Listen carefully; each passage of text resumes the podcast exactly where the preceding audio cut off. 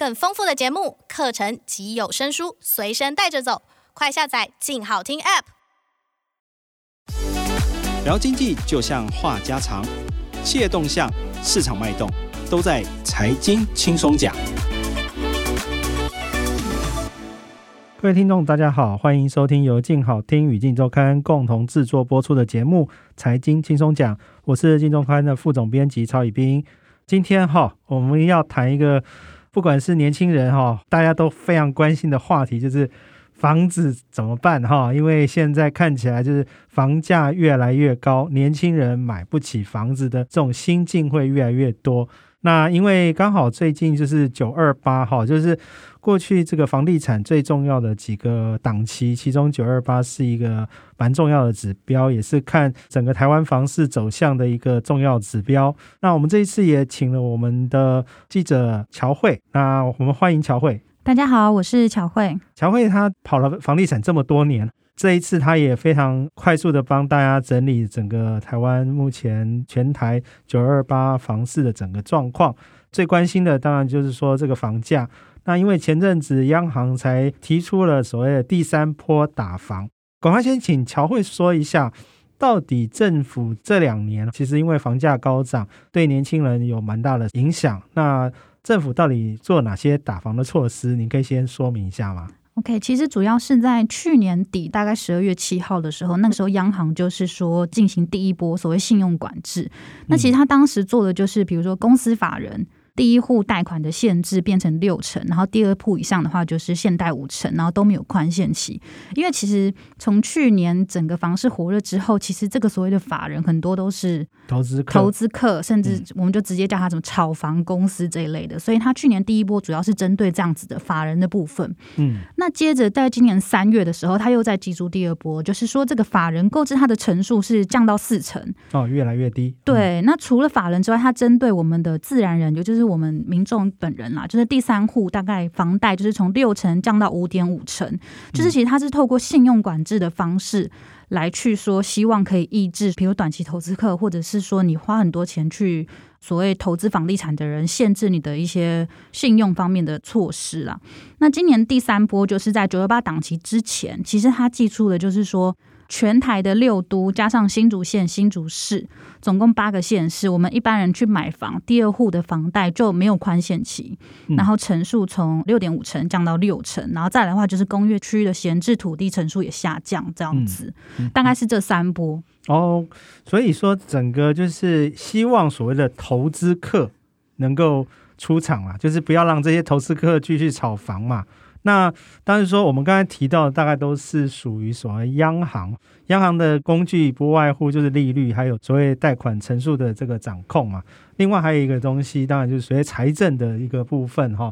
那之前财政部也或者应该说内政部那部分也提出了所谓的房地合一税。那其实到底有没有对房市有所影响？其实综合各家就是专家的说法，其实这个房价。从历史上，从周边国家来看，都是越打越高啦。对，你说看韩国就很明显，它就是越打房价就是屡创新高这样子。嗯，其实也可以看得到，就是说，因为这次乔慧也亲自到现场哈，到第一线去，北中南都走透透。那你观察到这一次九二八档期，整个民众买房看房的整体状况大概是怎么样？可不可以把你看到的跟大家说明一下？OK，其实我们这次就是去了几个地方。那第一个，比如说像我们去了基捷 A 十站这个地方，其实它叫山鼻从化区啦。我相信其实没有太多数，除非你是特别关注房市的人，会对这个从化区有理解。可是我们那天大概是中秋连假的时候去，就发现说，哎，那个接待中心其实他人不少，诶。就是有人在连假的时候还去看房，嗯、然后看房更让我们感到很惊讶，说其实它的开价其实是蛮惊人的。嗯，它的开价其实大概已经直逼三字头了。三字头大概是什么样一个指标？譬如说在双北或者是在桃园，有没有哪些指标的已经到达三字头的？三字头我们就一个概念，就比如说你整体桃园的实价登录的均价。大概桃园区也才二十万而已。你说桃园市区对，才二十万，对，嗯哼，就是包括整个中古啊，就是所有的房市整体加起来，呃，这个应该算是预售屋吧？预售屋。那我再分享一个，比如说我大概两三年前的时候，那时候桃园市区的从化区，或者是讲青浦从化区啊，大家可能更熟悉。嗯当时大概也就才二十三万，都还有这样的价钱。嗯、对，可是这个所谓的 A 十三 B 站，它其实是相对来说才刚刚开始要开发的一个区域，然后开到这样子的价格，确实是蛮惊人的。听说你那天去的时候啊，看到。反差蛮大的景象，但是怎么回事？我们就是看到，因为它是一个，它有限高令啊，因为它有是航空飞行区，然后它旁边都是一些山景，然后我们就看到那个河堤，算河堤吗？就草原边有一群大概二三十只的牛，就在那边散步，哎，就等于是那边有可能过去可能是呃农业区或者是未开发的这种也算农地吧，所以有一些。牛在那边散步，其实也会让人感觉反差蛮大。一个新开发的地区，竟然还有牛在散步哈。对，那还有其他的地区，你有看到什么样的状况吗？比如说像高雄，因为高雄这次就是因为台积电要设厂的关系，所以大家都是非常的，就是把投资的目光，因为已经有台南的潜力在前面了嘛。嗯、然后那一天我们去的时候，其实现场就直接成交了，我们就看到有成交，而且是已购客两个互相恭喜。相认说以后要当好邻居，不过其实那个案子销售有跟我们讲说，其实他自产的比例是蛮高的啦，就其实也不会言说他或许也不是要买来自己住，他他就是看好说这个未来的一些发展这样子，嗯、感觉上是投资客的感觉 哦。当然说除了高雄啊，因为最近很多的高雄的朋友都说哈，像我们有一些同事回到高雄的老家都说。哇塞，那个附近的这些产业都翻掉了哈。除了高雄之外，好像你也去了台中。那中台湾地区的状况是怎么样？中台湾地区其实就是海线非常的热。那海线过去其实。它就有点像 A 十三 B 站那种感觉，就是大家过往不会觉得说要来这边买房子住，嗯，可是自从大概几年前三井 Outlet 去那边设厂之后，然后有非常多的建商，包括远雄在那边造镇，嗯，那其实当时会去买，我想大多数人原因都是因为它够便宜啦，嗯，就是一字头，如果我市区买不起，或许我去那边至少我有一个房子，我想有一些年轻人会是这样的想法。可是我们这次就是去听说，其实他有些案子已经要卖到二字头了。哇，OK，对对对，给大家一个概念哈，所谓的海线哈，就是应该说中二高啦。那因为过去中二高是经过沙鹿嘛，就是无期那一带。那刚才讲的这个 Outlet 其实就在台中港那一带。其实整个台中中部地区的发展，其实也是受到台积电影响。那过去在大肚山的，就是所谓的靠台中市区这一端，当然就是说七期啊、八期啊这些东西，其实这几年都。已经飙到一个不能再高了哈，应该说还在继续飙高。现在没有想到是沿线离开这个八期之后，再往这个海边哈，过了这个中二高之后，再往这个台中港那一块，其实整个都是发展起来。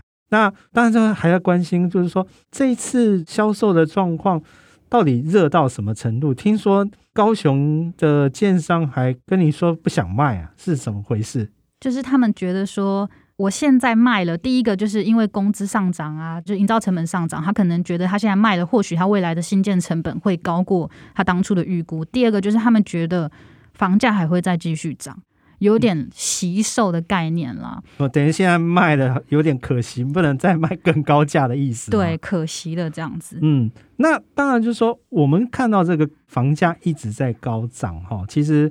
对于想要首购的这些年轻人来说，是越看越心痛。